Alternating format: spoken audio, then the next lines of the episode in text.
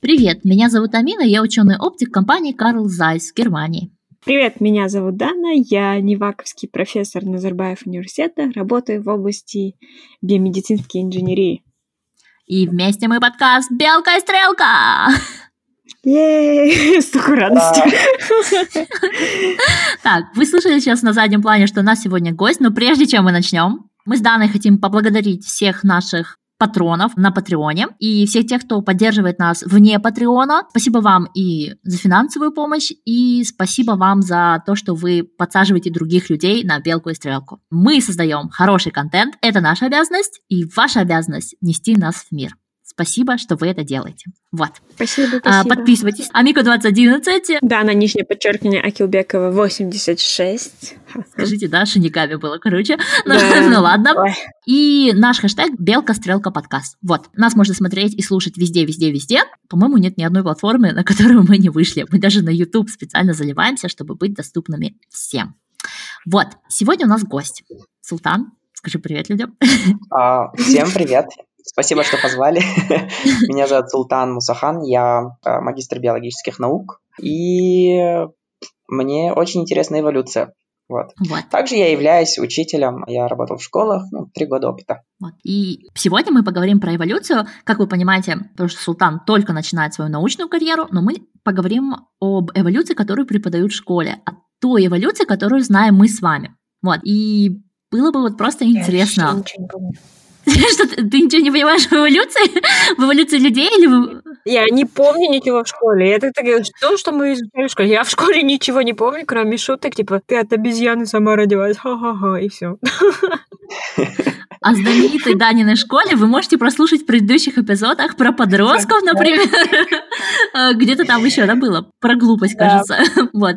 Но в школе, на самом деле, быстро так введу в курс дела наших слушателей, сейчас в школе преподают то же самое, что преподавали в конце 19 века. То есть, если вы откроете учебник конца 19 века, вы примерно то же самое там прочтете. Естественно, будет больше э, там твердых знаков, картинки будут, там язык не адаптирован, но суть будет та же самая. То есть, э, все те открытия, которые были сделаны хотя бы в 20 веке, до того, как палеогенетика вступила в игру, даже эти открытия не до конца раскрыты в школьных учебниках. То есть вот мы вам рассказывали про денисовцев, э, ну, не мы, да, а Станислав Дробашевский, но очень-очень много других видов людей было открыто, и вот это разделение на кроманьонцев и неандертальцев, оно было переосмыслено, но есть же другие вещи в эволюции, то есть мы же не появились сразу такие, опа, из неба, я кроманьонец, такого не было. То есть э, весь этот процесс, он значительно был переосмыслен. И вот, Султан, расскажи, какие самые яркие такие вот открытия в 20 веке, даже вот можно в 21 веке, все-таки 20 лет уже прошло, 21 века,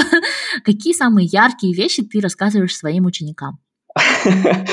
Ам, Это такой интересный вопрос. Самые интересные вещи, которые я рассказываю своим ученикам, это, наверное, те пробелы, на которые а, часто, так скажем, общество сильно нападает в биологии. Биология – это наука жизни, она сильно переплетана с нашей жизнью, и, соответственно, ну, то есть у, у людей есть много чего, да, сказать. Например, если в эволюции, то мне всегда очень интересно своим детям подчеркивать те моменты, как, скажем, а, происходила эволюция, как это какой-то некий процесс, непрерывный процесс, да, не категоризированный какой-то там. И мне еще очень приятно рассказывать, какие, ну, есть проблемы в эволюции. Например, самые важные части, которые я рассказываю детям, это как произошел человек, да, как он, ну, мы стали людьми осознанными из, скажем, какой-то обезьянки. Вот скажи, какая самая интересная вещь, которую ты объясняешь своим детям, а, когда преподаешь им эволюцию? Что, может быть, ты их спрашиваешь что-то, или, может быть, дети тебе, наоборот, говорят, сейчас такие дети, они, наверное, все на свете прочитали и могут тебя самого научить, как произошла эволюция. На самом деле, мне кажется, что эволюция – это один из таких наук, которым мы все не образованы. Мы очень мало знаем реальной эволюции, которая произошла, потому что, например, те книги, по которым мы обучались, они сильно старые, там информация не обновлялась, и, соответственно, там есть некие предрассудки и стереотипы 20 века. Например, если я детям буду объяснять что-то, я явно бы убрал такие термины, как промежуточный вид, там, эволюционный прогресс, регресс, а, да, то есть, а, потому что у нас у всех неправильное представление эволюции. Ну, то есть, многие мои ученики, на самом деле, они не начитаны в этой сфере. Никто не начитан, да, кроме, наверное, Дробышевского и Маркова. и Амины и тебя. Ну, в принципе, Дробышевский и Султан, нормально. Хороший, вот, лучшую компанию завел. Ну, может быть, и не надо, но зачем мне быть начитанной в эволюции? Ну, как бы, нет? Ну, как тебе сказать, вот Э, мне кажется, один из ярких примеров это вот как раз э, с неандертальцами. Где-то там в Австралии есть э, племена, такие, знаешь, маленькие, неизученные. Вот они все такие для европейцев считалось, что это люди второго сорта. И угу. даже были теории, что эти люди произошли от неандертальцев. Вот мы от кроманьонцев, а они от неандертальцев. Потом, значит, появилась генетика, палеогенетика, провели все вот эти вот э, ДНК-анализы, и выяснилось, что большинство генов ДНК, самый большой процент, у как раз-таки европейцев. И если вы посмотрите, вот что писали в газетах, посмотрите там на программы в 90-х и программы сейчас, то вы поймете, насколько крутым сейчас пытаются представить себе неандертальца. Неандертальц, да. Да, что, что неандертальц, типа, супер крутой человек, ему да. просто не повезло. И да, то, что его гены помогают нам, я вот недавно же в сторис постила то, что его гены помогают нам, чтобы у нас не было как бы выкидыша. Он нам помогает быть более фертильным. Вот такое спасибо тебе, неандерталец. Вот если бы не ты, мы бы тут все вымерли. Но неандертальцы как бы они оставили нам и плохие гены тоже, то есть из-за их э, смешения у нас, например, больше предрасположенность к диабету, да. То есть такие интересные исследования были. Да, может быть, хорошо, мы же не знаем. Может, это как раз зачистка организма. Они реально занимались палеодиетой на основе исследований Сванте Паба, да, ученого из Макс Планк университета. Короче, есть белок, которые вот эти летучие органические соединения, как бензол, всякий талол, я не знаю, он чувствует. И все организмы, когда чувствуют пожар, они пытаются убегать от пожара. Кроманьонцев этот ген чуть мутированный, мы менее восприимчивы, и мы можем сидеть у огня и тем более курить сигарету, да? То есть дымом дышать. Взаимосвязано, а? Да, то есть, э, возможно, так скажем, огненную диету, где ты что-то жаришь, варишь, паришь и так далее, придумали как раз-таки кроманьонцы, а неандертальцы, они, ну, может, ходили червявые, ели сырое мясо. Не знаю. Ну, ну как есть то, что они ели сырое мясо. Ну, как бы в этом и проблема, что им не хватало энергии, а у них такой вот скелет, мы же только по скелету можем определять, что им нужно было больше энергии. То есть, если нам там нужно полторы тысячи калорий, чтобы функционировать, то им нужно было там все две тысячи минимум. И вот из-за этих 500 калорий они, в принципе, и погибли. Вот. Да, они менее эффективны, им нужно больше энергии. Что значит слава богу? Добрая Дана. Это была минутка рубрики «Добрая Дана». Ой, да Ой. слава богу. Зачем нам параллельные нас... подвиды и виды? Это не нужно нам. Да, если мы можем всех поглотить и стать одним суперчеловеком. Да, доминирующим. Вот. Ну, вот. Да, еще, ага. Вопрос у меня. У меня такой вопрос, ты же мне тут говоришь, что ты учитель. Я вот опять, у меня такая больная тема про мою школу, да, то, что у нас вообще, ну, вот честную эволюцию мы затронули буквально один-два урока в одиннадцатом классе. Все, это все, что я помню. И реально там все. Но мне кажется, сейчас то же самое, да, происходит. Как его сделать так, чтобы людям, чтобы эволюция не казалась что-то такое суперсложное или что-то супер И, Или вот мне нравится, знаешь, ладно суперсложное, а то, что некоторые люди считают, что ее нету. Ну, то есть, э, да. это не доказанный факт. Я такой, что?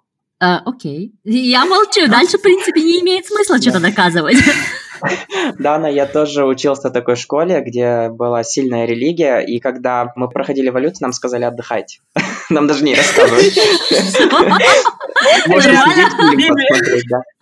Я помню даже, когда я спросил у учителя биологии, а можно я прочитаю книги по эволюции? Я же занимался, типа, профессиональной олимпиадой по биологии. Он мне сказал, а ты, исполкитец, не читай.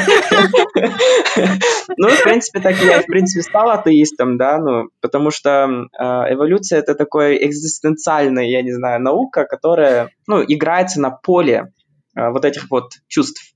Ну, да, если говорить про современное образование школьное, честно, я им доволен. Я работал в НИШ, э, такой подмажусь, да, такой, ай, ай, Магомедов, министр, молодец.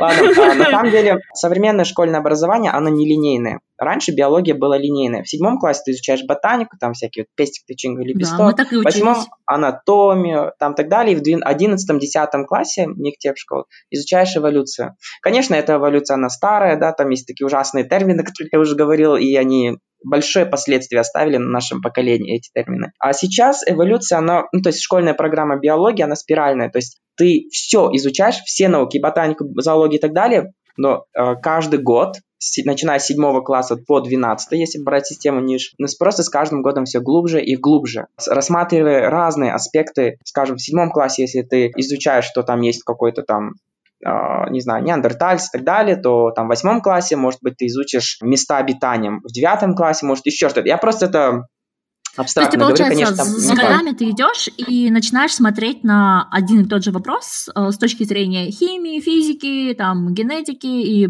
я не знаю, географии, ну, разных да. предметов. Получается, и мне нравится, что, например, в 12 классе мы, то есть до 12 класса мы предполагаем, что человек всю матчасть изучит, а в 12 классе, например, мы уже как-то обучаем детям, да, то есть мы с ними дебатируем насчет этики, там, таких вот уже политических вопросов, которых сейчас как раз-таки биология сильно пропитана. И это интересно. Mm. Но я не сильно волнуюсь за эволюцию в современном школьном образовании, потому что она есть в, четвертом, в четвертой четверти, она есть еще ну, во всех а, пунктах, да, то есть, ну, как можно рассказать про растения вне контекста эволюции? Это невозможно. И ничего нельзя рассказывать вне контекста эволюции. И мне очень нравится, что она так хорошо пропитана. Единственная проблема это, наверное, уровень наших учителей. Ведь мы все учились по mm. старым книгам. И в старых книгах, вот, можно я все-таки расскажу про эти термины? А, да, да, да. Я ждала. Эволюцию дают какую-то цель типа, ты до, ну, эволюция, да, революция, типа, ты должен улучшаться, там, стать умнее, сильнее, быстрее, красивее и так далее. На самом деле нет. Да, на самом деле нет. А, эволюция всего лишь, вот есть условия жизни сейчас, и ты как под них смог адаптироваться, если да, молодец, и смог, если оставить еще и потомство, то ты эволюционный молодец. Я не знаю. А эволюционный high five. Да, ты можешь быть а там, я не знаю, Анджелина Джоли и не оставить своего потомства, и ты, значит, эволюционная какашка. Ну, просто потомство, да, не оставила. А, да, ну, народ если это... не понимает, что думают, что эволюция это когда сильнейший выигрывает, но на самом деле это даже в наши, там, в 90-х и нулевых объясняли, да, самые адаптированные. То есть вот э, самый яркий пример, опять же, это мой, мой главный источник Дробышевский, э, любовь ему и уважение, вот, и Дробышевский говорит о том, что сейчас мозг человека становится меньше, потому что нам это выгоднее. То есть выгоднее быть человеком сейчас, э, ты думаешь быстрее, умнее, там, быстрее соображаешь, тебе не, нужен, не нужны все там килограмм 400 мозга, достаточно там килограмм 300. Вот, и типа со временем будет мозг э, меньше и меньше, не потому что он усыхает, потому что он начал как-то по-другому лучше работать. Вот. Да. Это как микропроцессоры, они были макропроцессор, я не знаю. А сейчас они микро, нано, и это все удобно, круто, и наш мозг такой же и проходит ту историю. Ну, Ей. Больше синапсов, больше связей, более эффективные какие-то методы анализа данных. И, наверное, наше понимание жизни тоже помогает этому. Uh, ну, то есть статистическое мышление явно человеку помогает, да, и... Ну, да, статистическое улучшилось, а вот, например, uh, я знаю, что сейчас замечается, что у людей хуже становится память. Ну, то есть у меня отвратительная память на имена, это уже притча во языцах, но оказалось, что я не одна такая, а в целом люди сейчас хуже запоминают названия. Потому что это легко прогуглить, поэтому этот скиллс нам не очень нужен, и он начинает постепенно отживать прям реально в таком массовом потоке. И в принципе это неплохо. Если в итоге окажется, что это мой disadvantage, и я из-за этого помру, то как бы эта способность сохранится в человечестве без моего вклада в общий ДНК, в общий геном. Ну, и знаете, что... Ну, то есть из-за того, что эволюция дают цель, а, люди сами, они не понимая научные все эти вот эти вот э, настоящие процессы, которые происходят, они сильно загружены идеей прогрессивизма, эффективности, продуктивности, луч, ну, не знаю, улучшения себя и так далее. Такая же есть гнилая идея в старой эволюции, да, это эволюционный регресс, такой термин есть. Это когда вот есть кто-то вот тупиковая ветвь в эволюции, они должны вымереть, а, они уже вымирают и так далее. На самом деле нет никаких тупиковых ветвь. Все организмы, которые до сегодняшнего дня дошли, они все молодцы, они смогли адаптироваться, оставить свое потомство, и они дальше это будут делать. И даже неандертальцы, потому что все-таки э, тот геном, который в нас есть, ну, если в каждом по 2%, и ученые вот сейчас э, насобирали 38% ДНК неандертальцев, не просто так. Что у нас есть, да, 38% мы уже собрали, осталось еще чуть-чуть. Да сдайте вашу часть ДНК. Это пазл такой. А, ну, кстати, то, что ты сказал, да, про регресс и про то, что ну, мы не понимаем механизмов, uh-huh. это еще очень ярко понятно, когда мы говорим о таком, ну вот сейчас очень животрепещущая тема, это вот про генетику и э, нетрадиционную ориентацию о том, что, так, так сказать, сразу по больному, чтобы... чтобы как, хорошо вы смогли подойти к этой теме. Не, почему? Вот просто твои слова мне напомнили. Вчерашний пост. Вчера был пост э, у мышки. Lab Mouse — это такой аккаунт в Инстаграме, кто не знает. Там две девушки, одна генетик или биоинформатик, прости, пожалуйста, я точно не знаю, а кто ты.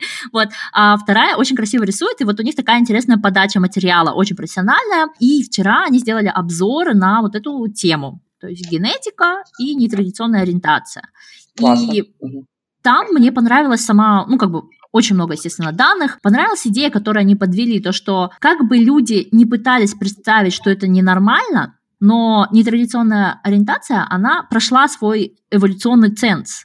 Да, то есть mm эволюции она пригодилась. То есть популяции, у которых есть нетрадиционная ориентация, ну, представители с нетрадиционной ориентацией, у них там какое-то потомство выживает лучше, mm а, или там оно какое-то более уравновешенное, или еще какое-то. В общем, ну, то есть там, я точно не помню, у них это я вычитала или еще где-то, но птенцы у птиц с нетрадиционной ориентацией, они Э, лучше выживают, потому что родители как-то лучше да, их могут у защитить. У лебедей, у лебедей так. А, вот у лебедей. Окей. Ну, или ну, исследование в Австралии, да, которое показывает, что дети нетрадиционных семей, ну, усыновленные или рожденные, они более счастливые, более так скажем, successful в будущем. Может, это тоже а, какая-то эволюционная часть, да? Ну да, это вот я просто побоялась сразу на, на людей говорить. Людей переприютим. Я хотела сделать так, типа, а про людей идите послушайте у Варламова. И, и хейт туда, туда. Но на самом деле у Варламова очень шикарный обзор был и по исследованиям по людям. Вот ты рассказал про Австралию, но такое же Варламов упоминал исследование по Германии, так как я живу в Германии, я пошла и нашла это исследование. Вот. И там был такой момент, что они не утверждают, что нетрадиционная ориентация родителей именно сделала детей более успешными и более в себе уверенными. Но они предполагают, то есть там ученые тоже очень сильно боятся что-то сказать. Тема-то такая, я говорю прям самое страшное, как будто сейчас кто-нибудь придет и что-нибудь кинет в меня. Вот. Хорошо, что это случится как минимум через 10 дней, не раньше. Вот. И Э, там было такое предположение, что из-за того, что гендерных ролей нету, Угу. Дети видят, как оба родителя более равноправно делят обязанности и более полноценно как бы добиваются успеха. То есть э, дети сразу изначально видят успешных родителей обоих. У них нет примера человека, который не реализовался. Вот. И, и вроде как это очень полезно э, детям. Ничего не могу сказать, у меня детей нет, да, но подтверди, подтверди, что детям это полезно. Да, полезно. Да, для меня, ну, как бы, это эволюция, если это оставила, значит, у нее не то, что не было цели, чтобы все стали, да, как бы ориентации поменялись, просто значит, так, как бы, это нормально, это эволюционно. Значит, этот механизм имеет право на жизнь, потому что он дал успешное потомство. О. Да, да вот, и... это вот high эволюционный high five. Еще один.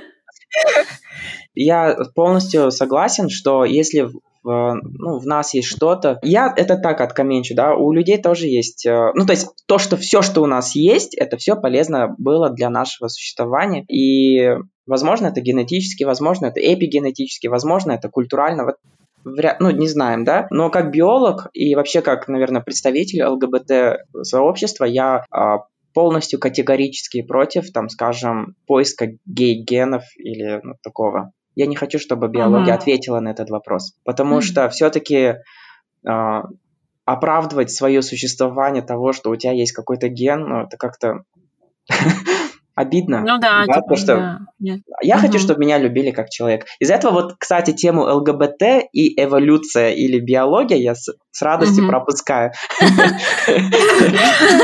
Ну и мы пропустим. Вы сказали уже достаточно.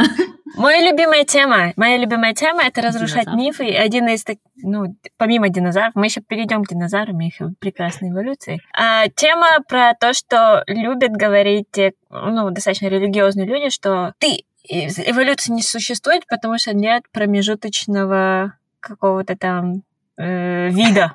Вот это тоже, же- тоже термин, который ты только что говорил, что тоже придуманный, что он как бы на самом деле его нет.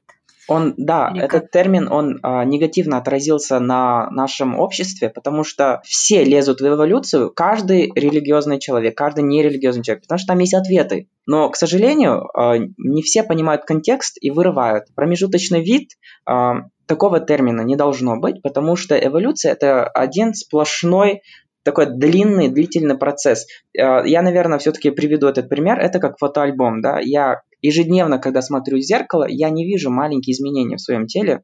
Я не вижу, как я старею или умнею или еще что-то. А, Но если я посмотрю фотоальбом, я посмотрю себя на двухлетнего, я понимаю, какая большая разница между нами, тем султаном и М. нынешним. И эволюционную историю надо смотреть как большой, сложный, комплексный 3D фотоальбом. Но говорить, что какой-то промежуточный вид, вот этот вот, скажем, акантестега, э, вид промежуточный между рыбами и амфибиями, говорить очень будет опасно, потому что придут люди, которые не понимают контекст, и скажут, а тогда покажите мне промежуточный вид между вот современным человеком и будущим человеком. Или покажите мне вид, который вот между ну, то есть они будут ведь это на будущее транслировать, и, а там мы не сможем Мгм. такое показать. Мы сможем показать Мгм. только фотоальбом. Да, мы можем показать М. через сто лет, как будут выглядеть люди. Мы можем показать, как Можно. сейчас люди будут. Да, есть такие исследования, которые моделировали человека будущего. Но лучше это стоит все воспринимать как длительный, красивый, плавный процесс перехода из поколения в поколение. И какие-то изменения, да, они остаются. И через тысячи лет, ты- тысячами лет мы это можем как-то наблюдать и э, ну, как-то фоловить это все. Ну, конечно, а, в конце концов, говорить, что какой-то пятикантроп это промежуточное звено в нашей эволюции, ну, как-то нечестно по отношению к ним. У них был какой-никакой свой культурный там мир, они жили как есть, и просто их свести как ступенька на пути к становлению высшего существа человека, мы же не знаем, может быть, завтра изменится полностью климат, да. и появятся такие новые люди, которые, ну, ни за что не будут напоминать нас, да? То есть... э, Как я. Ну да, когда-то или еще больше. Я высшая ступень эволюции, у меня нет зубов мудрости. Как вы выяснили, в этом Э. подкасте ни у кого нет зубов мудрости. Да, да, да, мы, мы оба высшие. Да, у нас Дана нету врожденных вот зубов мудрости, а у Султана теперь тоже нет. Теперь он как мы. Теперь он приблизился к нам. Вашу выс- высокость, прогрессивность. Ты был, ты был промежуточным раньше этим видом, а теперь ты Ты полноценный вид. Кстати, вот люди, Короче, мы которые... перечеркнули все, что мы сейчас видели. люди, которые реально думают про промежуточный вид, это как какую-то некую точно оформленную категорию, это им можно, наверное, такой пример привести. Ты идё- вот я иду сейчас, отрубаю все свои мизинцы, иду к пластическому хирургу, увеличиваю там черепную коробку, зубы там что-то делаю, и резко другой человек. И сразу такой, вау, я эволюционирую. Они тоже так думают, что пятикантровые пошли, резко побрились и сделали пластику, и все. Следующее тысячелетие я другое существо. Ну, как-то так они это все видят категорично и резко. Ну, это не круто, короче. Напомнила ту фейковую рекламу э, пластической хирургии в Корее, которая была. Вы видели, там такая, э, такая красивая молодая пара, и у них трое не очень симпатичных детей, и как бы намек на то, что девушка сделала себе операцию. И А потом парень. выяснилось, ш- э, не- выясни- вот, Ага. намек был, что именно девушка, что она его типа обманула. Вот, а А. потом выяснилось, что рекламное агентство не предупредило актрису, Мгм. и эта актриса получила там просто, я не знаю, пять лет ужасного хейта, и ее даже не брали на работы в кино, там вот в театр, потому что все думали, что она сделала себе операцию. И ей пришлось даже судиться из-за этого. Представляете? Да. Какой кошмар. Но сама Мне идея, что вот когда вы там меняете себе вырез глаз, это не значит, что у ваших детей он изменится. То есть ну, это конкретно значит, что этого не произойдет. Вот. Ну, не вы конкретно. И не наши слушатели конкретно, но вообще люди, которые так рассуждают. Наверное, можно будет после вот этих разговоров, да, что эволюция неправильно понимает, там очень много старых глупых терминов, которые, к сожалению, очень активно внедряются, так скажем, в школьную программу самими учителями или там, может быть, в книжке неправильно что-то написано, да. А, можно порекомендовать всем людям, которые реально хотят изучить а, эволюцию, это прочитать море книг из Меломана, который сейчас есть. Научпоп там уже не один какой-то. Я помню, когда научпоп раньше в Меломане стоял в разделе фантастика. Когда было мало книг, понимаете, там Хокинс что-то писал, Докинс что-то писал, все. А сейчас это, ну, то есть целая индустрия, очень много научных популяризаторов, которые пишут на разные, все, на все темы буквально, я не все еще очень хорошо пишут. А именно по эволюции можете прочитать вот Дробышевского, да, который... Кстати, он тоже мой герой, я его бородку обожаю. И всегда хочется его побрить. Книга называется «Достающее звено». Дальше? Это вот э, две книги Дробышевского, «Недостающее звено», да? Нет, ну, и... достающее. Типа, Ой, «Достающее вот... звено», да. А, простите. И Эле... Маркова и Елены Неймар, четыре книги «Рождение сложности», две книги по антропологии и четвертая книга «Эволюция в свете новых идей и открытий». Эти а. книги просто вау к прочтению. Но я, не, например, не советую людям читать уже тех Докинзов, там, Дарвинов, только в качестве истории и что произошло в прошлом. Но, к сожалению, эти книги, они формируют неправильное понимание, мне кажется. Потому что они уже... Ну, Докинс последние свои хорошие книги по эволюции писал в 70-х.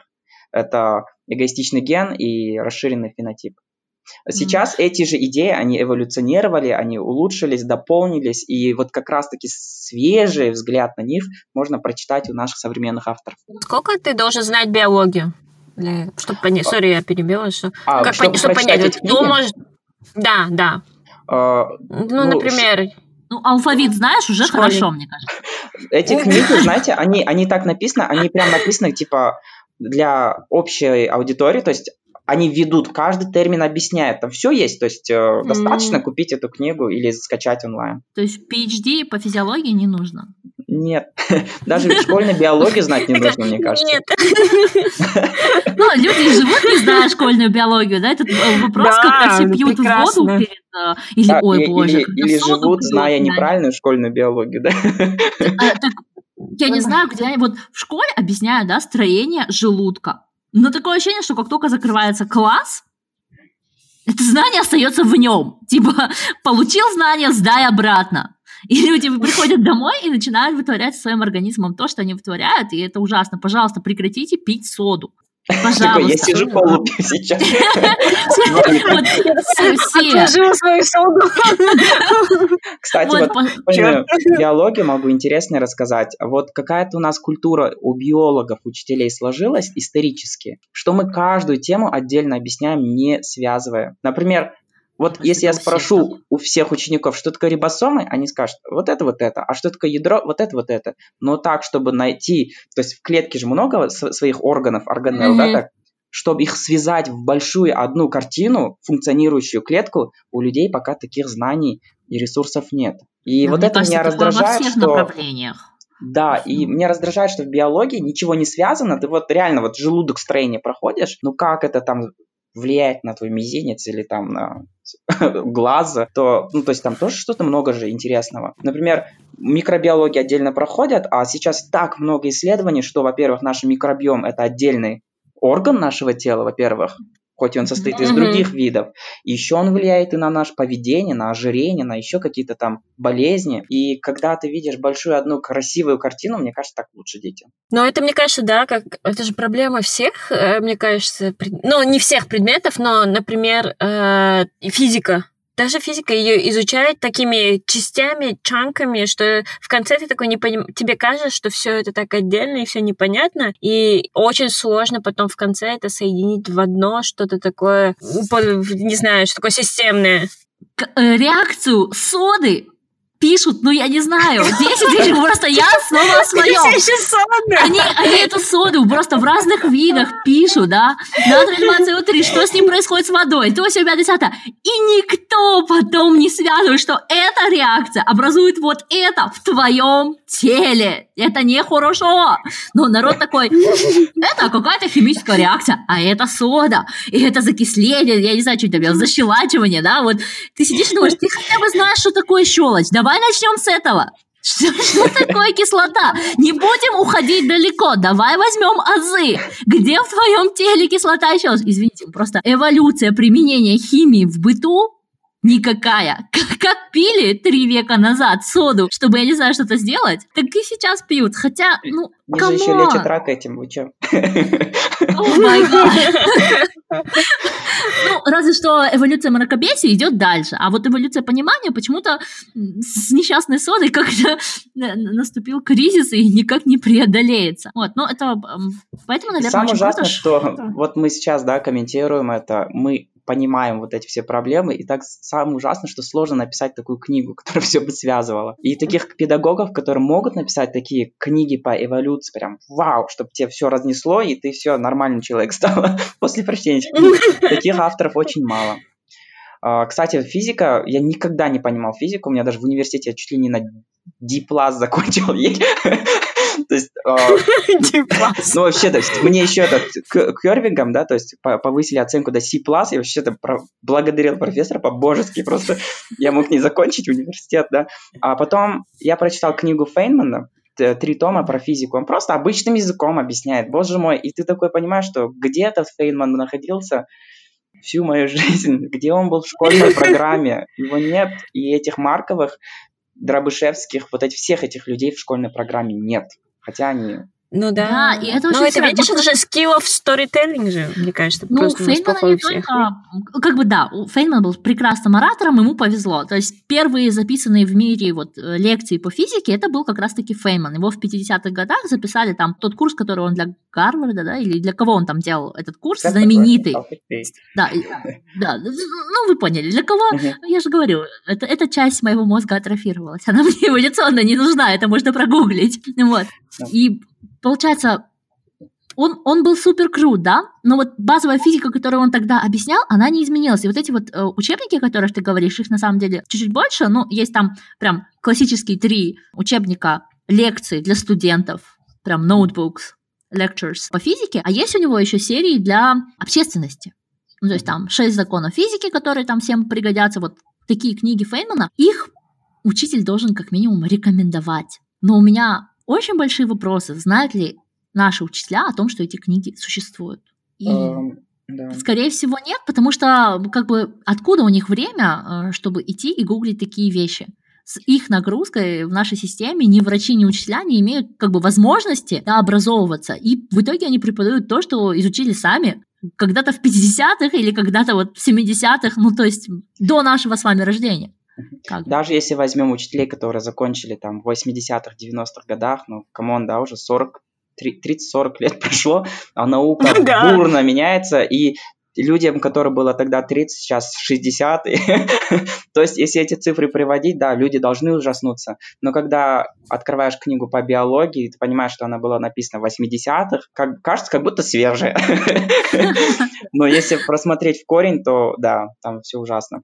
Ну, на самом деле, это вот вообще проблема науки в том, что многие люди, которые в ней не разбираются, они аргументируют к старым знаниям. Да? То есть, если посмотреть э, антивакцинчиков, большинство из них аргументируют к статьям 60-х, 70-х, 80-х годов. И если они берут что-то из нового, то эти все статьи, там, 98 -го года Lancet, потом 2015 -го года статья про Гордосил, они все были отозваны. То есть Угу. Да, в 50-х, 60-х, 70-х у вакцин были эти проблемы, потом они были решены. И когда новое поколение ученых взялось снова за те же проблемы, они не нашли этих результатов и начали их как бы подгонять под свое желаемое, они не прошли. Ну, как бы это уже неправда, это уже изменилось. Но, хей, все эти антивакцинчики хоть бы, хоть бы раз провели статью, которая была либо не отозвана, либо не старше 30 лет. Как бы не так много прошу, да? Ну, хей, в общем, да, эволюция знаний, она Ой. есть. А, но... Да. Но давайте мы вернемся к эволюции. Или ты что-то хотела добавить? Нет, я хотела Про сказать, что... Мы уже по всем прошлись. Я просто хочу вернуться к эволюции, пожалуйста. А, знаете, просто я хотела сказать, что этот эпизод выйдет 22 июня. Вот. А 20 и 21 июня будет а, форум «Ученые против мифа» онлайн. И, А. конечно, мы объявим это везде, но первое время, вот самый последний форум не будет доступен онлайн, естественно, то, что он только пройдет. Но потом вы можете посмотреть, где-то в течение полугода а, эти записи начнут появляться у них на Ютубе. И мне кажется, что вот Anthropogenes.ru, который устраивает вот этот форум, они одни из самых а, молодцов. Вот это знание самое современное, которое прошло вот эту проверку представителями науки, да, то есть там 2, 3, там 10 групп э, занимались этим вопросом и подтвердили, что так оно и есть, и вот он вам самый свежий, самые свежие сливки науки. Поэтому э, смотреть э, YouTube-канал Anthropogenes.ru для того, чтобы прокачаться в теме эволюции, мне кажется, это самый легкий и простой способ. Дана, Я такая, «А, окей». Э, Ну, вопрос у меня такой. Давайте поговорим вообще, сейчас идет эволюция или нет? Я не знаю. Вот эволюция, кажется, была вот... Ну, вот Ну, у тебя вы зубы говорите отвалились. современ... По-моему, это Ну, современные знания, да, но вот современные знания, что они добавили нам? Вот сейчас идет у нас эволюция, вот человек сейчас куда эволюционирует? Он вообще эволюционирует? Ну, мы поняли, что у нас мизинец должен отвалиться, а, Мозг там зубы, сохнет. скорее всего.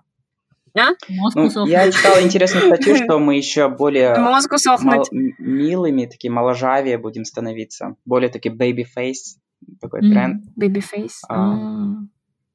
И что в конце? В конце, через 10 тысяч лет, как мы будем выглядеть? Через 800 Как поколений? кей-поп айдолы. Вы меня простите, но исследования говорят, что ну вот мы станем моложавее, няшнее и так далее, но почему бы не кей-поп айдолы? Давайте направлять эволюцию в эту сторону. А мне кажется, она сама А. направится. Ну, эволюция есть. Если посмотреть на а, современные... а, то есть тенденция, да, идет глобализация, смешение всех кровей, там, народностей, культуры и так далее. Но, и сейчас очень много таких интересных исследований, которые моделируют, какими мы будем в будущем. И, а, например, а, вы можете сами прогуглить, слушатели, а, типа, как люди будут выглядеть в тех или иных участках мира. Типа, ну, то есть они просто смотрят со- соотношение азиатов, там, африканцев там, и так далее, вот других разных народностей, и просто находят общее какое-то такое среднее лицо. И это так прикольно. Эти люди, они реально по-другому выглядят. Учитывая, что у них глаза будут, а, ну, ой, не глаза, а, ну, формы все-таки тела, они будут другие. Люди лучше питаются, будут выше и, то есть, более здоровые. А, Но на это все смотреть очень прикольно. И эти люди реально выглядят как инопланетяне. Ну, для нас. Это Но мне кажется, что эволюцию человека смотреть. видеть довольно тяжело. Ну, в смысле, мы можем предсказать, смоделировать, но ведь эволюция очень сильно определяет внешние условия Мгм. и какие-то события, да, а, вот, ну, там, допустим, у темнокожих, э, у афроамериканцев э, есть небольшие физиологические отличия, потому что считается, вот одна из теорий, э, э, такие тяжелые вопросы я сегодня захожу, да, прям даже не хочется лишний раз наступать. В общем, в книге Анджелы Саини описано было такое предположение, почему афроамериканцы в Америке немножко по-другому усваивают некоторые лекарства.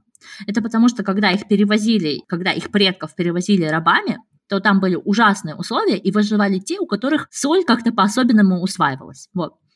Ну, То есть вот, ну, это вот такой конкретный случай эволюции, мы его видим, мы его понимаем, да. Но в людях в целом мы живем, и мы, ну, нужно прожить слишком долго, чтобы прям реально заметить. Это же нужно несколько поколений, чтобы это выявилось. А вот у других животных вполне себе можно увидеть и за срок человеческой жизни. Вот э, история про слонов, которую Дана нам э, рассказывала до этого, вполне себе. То есть в Африке у слонов пропадают бивни, потому что на них охотятся браконьеры. В итоге браконьеры э, убили всех слонов с бивнями и стали э, те 2-3% мутаций без бивня получили шанс распространить свой геном.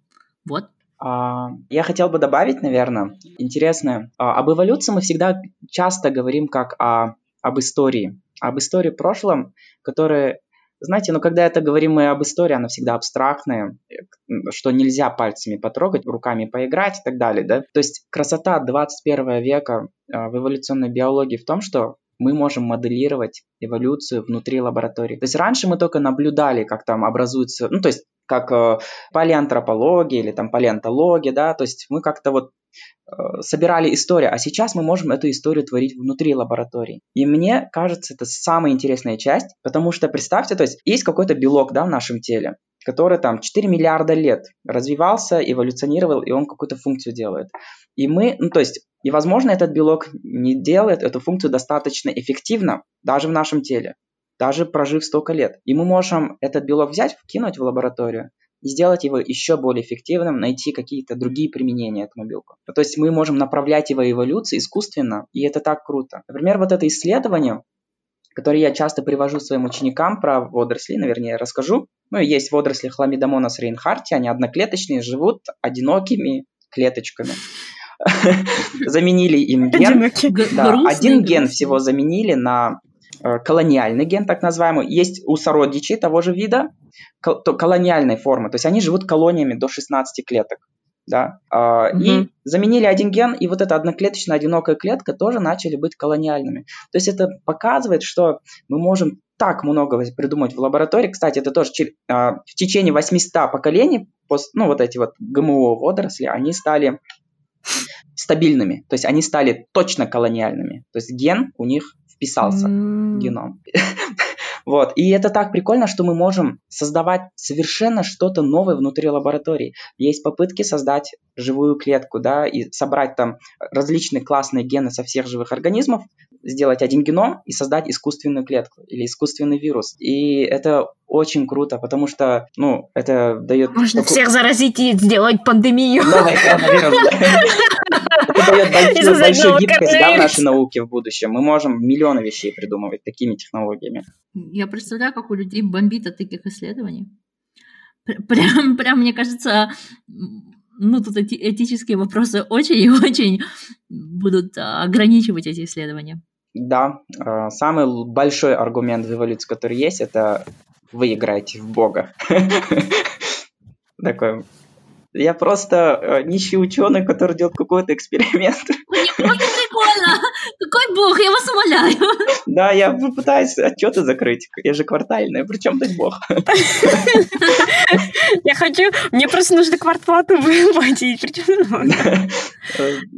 Да, смочь как-то вывести зарплату на моего постдока новыми правдами. Да, но мне кажется, люди здесь должны поменять э, как отношение к этому. Это же наоборот каждый человек, любой человек сейчас может себя почувствовать творцом тебе не нужно быть каким-то особенным, там, я не знаю, про тебя не нужно писать три книжки, и ты не должен себя там э, распять на кресте, ты просто можешь пойти в лабораторию, хорошо учиться и почувствовать себя Богом. Мне кажется, это в этом, в этот, это, мне кажется, отношение в этом, если поменять, то, может быть, люди будут к этому намного проще относиться. Нет, нет, я не знаю. Я сейчас не знаю. Я сейчас... Нас точно после этого эпизода все расп... будут распинывать. В конце концов. Мы, мы да, это... ну, наверное, в защиту религиозных людей, ага, я скажу все-таки аргумент, а, их чувства, они важны для нас, они платят налоги на наши исследования, да. Так, То, ладно, давайте так эволюция... Религиозные люди, ваши чувства важны, важны, мы вас уважаем, но наука, она, она наука. Поэтому мы как бы... Был такой классный ролик у Евгении, э, э, которая все как у зверей. В, в общем, я сегодня пропагандист да. Ютуба. И у нее был такой классный TED-ток э, о том, что нельзя смешивать религию и знания. Потому что когда ты в что-то просто веришь и пытаешься... Под... Ну, то есть вот если верить только в одну эволюцию и проводить эксперименты, то ты постараешься интерпретировать свои результаты так, как будто есть только эволюция. Uh-huh. А, возможно, ты можешь что-то упустить. Если же ты будешь... Э, я специально взяла пример через эволюцию, а не через религию. Что то же самое происходит, если ты начинаешь говорить, окей, ну этого не может быть, потому что есть Бог, и он точно все решил. Когда вы пытаетесь навязать науке свои идеи, она перестает быть наукой. И смешивать по-настоящему э, религию, веру и науку нельзя. Я сама э, являюсь человеком верующим, но когда я захожу, открываю свой комп и начинаю делать свои расчеты, вот луч отражается так. И как бы Аллах ему не сказал отражаться, он будет отражаться ровно вот так, потому что материал такой, потому что есть такой-то индекс, и он характеризует это вещество так. И оптика будет работать так. Все. Это законы науки. В этот момент я перестаю утверждать то, что я верующий человек. И мне нужно доказательство, что это будет именно так. И если науку делать как-то по-другому, то это уже не будет наукой. Вот. Ну, еще если люди бы... Просто обыкновенные люди, ведь нападение на эволюцию идет со всех сторон, потому что люди не понимают. И если бы они разобрались, что такое эволюция, они поняли бы, что даже а, эволюция, она не сильно противоречит многим мировоззрениям, потому что эволюция, как наука, отвечает всего лишь, откуда такое биоразнообразие, но она не отвечает на вопрос, откуда появилась жизнь. И тем самым, ну, эволюционные биологи должны защититься от большей части нападения. Ну, нападения-то идут, типа, а, за, именно как раз-таки за этот аргумент, да, что жизнь, она появилась сама по себе и так далее. А, хотя эволюция это вообще не изучает. Нам это неинтересно. Это а, знаете, ученые. у меня сейчас такой вопрос, и он, наверное, скорее всего, Дане больше всего адресован, потому что она у нас фанат mm-hmm. динозавров. Как, на той неделе, когда я заменяла тебя в это Белка-стрелка сторис, ребят, по четвергам Дана делает обзоры э, новостей, и вычитала насчет того, что некоторые хищники динозавров были каннибалами, мне просто реально задался вопрос, почему Почему этим людям дали деньги на исследования? Скажи, зачем нужны исследования таких динозавров и то, как они жили. Вот, то есть, ну, я понимаю, зачем нужно исследование, э, что они, в принципе, существовали. Это круто, мы откопали, мы молодцы. Но какое нам дело для того, что они друг друга жрали? Э, это сильно меняет... Я, я понимаю, что это немножко не научный вопрос, но я знаю, что он у многих людей возникает. Зачем тратить туда деньги, когда у нас тут коронавирус и пандемия? На динозавров? О, ну, это хороший вопрос. Наверное, это просто но мы же живем на этой земле, а, и есть такой вопрос, что мы не жили одни здесь, да, как бы до нас существовала жизнь. И мне кажется, как бы глупо было бы не ответить на этот вопрос, а кто существовал до нас. И почему их больше а, нету, да? Да, и почему больше... Ну, это просто любопытно. Это то же самое, как наука, как биология, потому что нам интересно, да, или там анатомия, нам интересно про наше тело. Нет, Хотя потому живи, что если живи, жрать да? соду, то помрешь рано или поздно. Нет, ну, ну как бы раньше, живи, живи, вот у тебя есть тело, да, вот, ну и живи, ну умрешь, ну это как бы эволюция, I'm sorry, да? Э, но нам, но просто это в этом же как бы наш мозг поэтому и уменьшается, потому что мы становимся более умнее, нам просто интересно, а почему так происходит?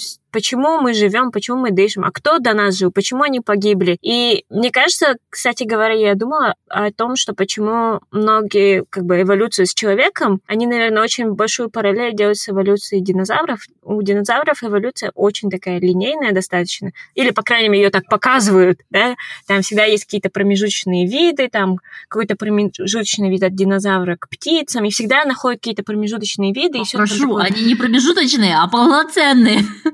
Ну, в смысле, да. Ну, как бы они все время... Кто, какой-то вид есть, который был между птицей и динозавром. Вот у него там были половина перьев, половина хвостов, половина там бедра у него были. И всегда есть какой-то вид, и всегда все такое категоризировано, и все такое красивое, и все так разложено. И мне кажется, это немножко путает, что кажется, что у людей то же самое, или у других видов млекопитающих то же самое. Но мне кажется, нужно немножко так отойти подальше, потому что, во-первых, динозавры жили там до 100 миллионов лет до нас, да, и у нас такие маленькие остатки, мы просто по крокам все собираем, а млекопитающие, все, что у нас сейчас есть, это то, что мы сейчас видим, и понимаем, что разнообразие намного больше, и все намного сложнее, чем парочку динозавров разложить их кости. Такая, все вернулась к динозаврам. Султан, а ты что думаешь? Спасибо, Алина, за вопрос.